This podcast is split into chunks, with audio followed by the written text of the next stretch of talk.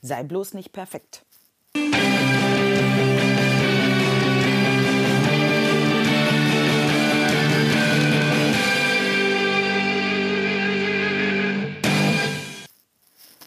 Herzlich willkommen zu der neuen Podcast-Folge aus der Reihe Verkaufsfrequenz. Dein Podcast zu den Themen Verkaufen, Empathie und Mindset, damit du deine Verkaufsfrequenz optimieren kannst. Mein Name ist Nadine Krachten, die Verkaufstrainerin. Und heute, gerade auch so zum Jahresende, habe ich mir mal das Thema für dich herausgesucht, Perfektionismus. Weil, wenn wir so das Jahr Revue passieren lassen und uns vielleicht Ziele für 2019 setzen, erlebe ich häufig den Wunsch nach Perfektion, nach dem optimalen Ziel, welches auf jeden Fall auch straight erreicht werden soll. Und ähm, da der Wunsch einfach vorhanden ist, 100 oder 120 Prozent Perfektionismus ins neue Jahr mit hineinzulegen.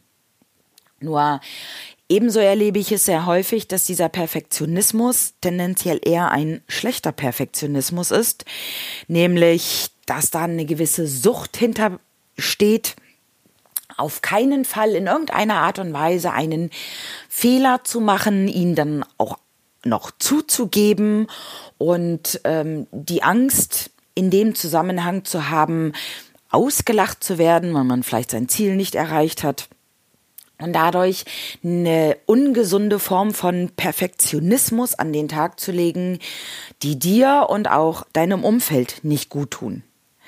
Selbstverständlich ist es toll, wenn wir einen hohen Anspruch an uns selbst haben und hohe Werte haben, die wir natürlich auch in unseren Arbeitsalltag implementieren möchten. Nur Perfektionismus und hohe Werte sind für mich immer noch zwei unterschiedliche Dinge. Denn Perfektionisten sind ja häufig Menschen, die ja zur Selbstausbeutung neigen und die sich häufig selbst als faul empfinden, obwohl sie den ganzen Tag arbeiten und das unwahrscheinlich schade ist, weil wenn sie zurückgucken auf den Tag oder auf die Woche, das Gefühl bekommen, dass sie überhaupt nichts geschafft haben und die Arbeit eher ein Kampf darstellt, als eine gewisse Form der Freude, die durchaus auch mal mit Fehlern beseelt sein darf. Und deswegen möchte ich dir neun Tipps für unperfektes Arbeiten oder ein unperfektes Leben mitgeben, was im Normalfall dir, wenn du sehr perfektionistisch angehaucht bist, ein Stück Leichtigkeit mit in deinen Alltag hineinbringen kann. Und die neuen Tipps sind Tipp 1, behalte das Große und Ganze im Auge. Also manchmal sind die Kleinigkeiten, an denen du dich gerade aufhängst, gar nicht so relevant und können vielleicht auch mal halbherzig gemacht werden, wenn du das große Ganze weiterhin im Auge behältst und ein großes Ziel einfach betrachtest, statt so die Kleinigkeiten und die Feinheiten. Punkt 2. Sei gnädig mit dir selbst. Das heißt, lass auch einfach mal fünf Grade sein und zerfleische dich nicht an bestimmten Punkten, sondern erlaube dir auch einfach mal zu sagen, ich kann das nicht oder ich mag es vielleicht auch nicht. Punkt drei: Hör auf, dich mit anderen zu vergleichen. Du bist gut. Genauso wie du bist, bist du richtig und gut. Und es macht keinen Sinn, dich mit anderen zu vergleichen, dich mit anderen zu messen, dann du steckst in deinen Schuhen und der andere steckt in seinen Schuhen. Und es ist auch nicht schön, in anderen Schuhen laufen zu müssen. Also deswegen hör auf, dich mit anderen zu vergleichen, sondern sei du und sei einfach gut. Punkt 4. Setz dir realistische Ziele und realistische Erwartungen. Natürlich sollen Erwartungen und Ziele auch einen gewissen Ansporn haben. Nur setz sie dir bitte so, dass sie auch ähm, realistisch sind und dass es dir auch Spaß macht, sie einfach zu erfüllen, statt einem riesengroßen Ziel hinterher zu hecheln, welches sehr unrealistisch ist. Und wenn du so ein großes, ganzes Ziel im Auge hast, was ja auch Punkt eins ist, dann setz dir Teil- und Zwischenziele, die realistisch sind und die dir halt einfach auch Spaß machen. Punkt 5. Rechne damit, Fehler zu machen. Fehler sind gut und Fehler gehören einfach zum Leben dazu. Und mal als Beispiel, wenn Christopher Columbus nicht den Fehler gemacht hätte, ähm, so zu segeln, wie er gesegelt ist, hätte er niemals Amerika entdeckt.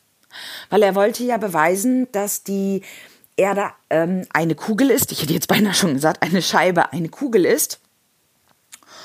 Und hat so durch in Anführungsstrichen diesen Fehler Amerika entdeckt.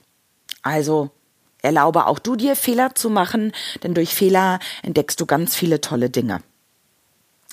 Lerne, das ist der nächste Punkt, mit Kritik umzugehen. Kritik von außen ist im Normalfall, gerade wenn du mit liebevollen Menschen umgehst, eine wertschätzende Rückmeldung von außen, die dich im Normalfall nicht persönlich angreifen und treffen soll, sondern dir einfach helfen soll, dein großes Ganzes und dein Ziel zu erreichen. Nimm es nicht persönlich, sondern nimm es als einfacher guter Gedanke an.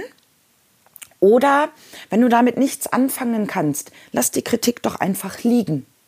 Du musst sie nicht annehmen. Nächster Punkt.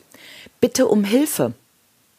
Du kannst nicht alles und das ist auch gut so. Niemand von uns kann alles zu jeder Zeit und es ist unwahrscheinlich schön auch, um Hilfe zu bitten und mal zu sagen, oh, ich kann das nicht oder das geht in der Form nicht. Kannst du mir helfen?